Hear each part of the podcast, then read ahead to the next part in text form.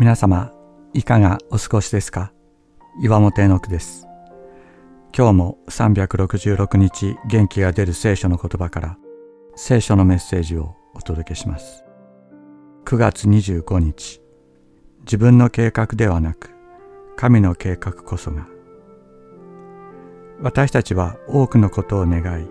多くの思いを心に持ちそしてそのいくつかを実際に行います。それがうまくいく場合もあるしそうでない場合もあります。私たちの思いと行為が人を生かし喜びをもたらすものであれば私たちは嬉しく思います。ただ聖書は自分の思いと行いが成功したらそれを神の御心だったと喜び失敗したら御心でなかったと落胆するような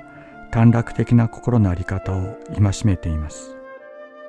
ある事柄が神様の御心であるかどうかは長い時間をかけて確認しなければわからないことが多いからです。さらに私たちが生きている間に確認できないことも多いということを心に覚えると自分の思いを拙速に行おうとすることもなくなるかもしれません。私は30年ほど前にパプアニューギニアのジャングルに伝道に行きました。しかし現地入りする直前にいくつもの不測の事態に見舞われたり体調を崩したりしてすっかり気弱になってしまいキャンベラにいる妻に電話をかけました。妻はすぐにニューギニアの首都ポートモレスビーにいる私に手紙をくれたのですが次のように書かれていました。神様はニューギニアの人たちに対するあなたの愛と思いを知ってくださっています。あなたの計画が自分の思うように実現しなくても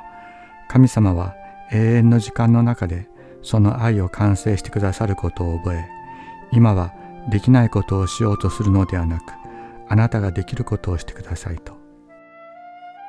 私はその言葉によって安心を取り戻し現地に入ることができたのでした。私たちは成功しても高慢にならず失敗しても自己卑下せずただ全てを働かせて御心を行ってくださる神様の見ての中に自分がいることを喜ぶことができますように。隣人と愛する者のために今できることをなし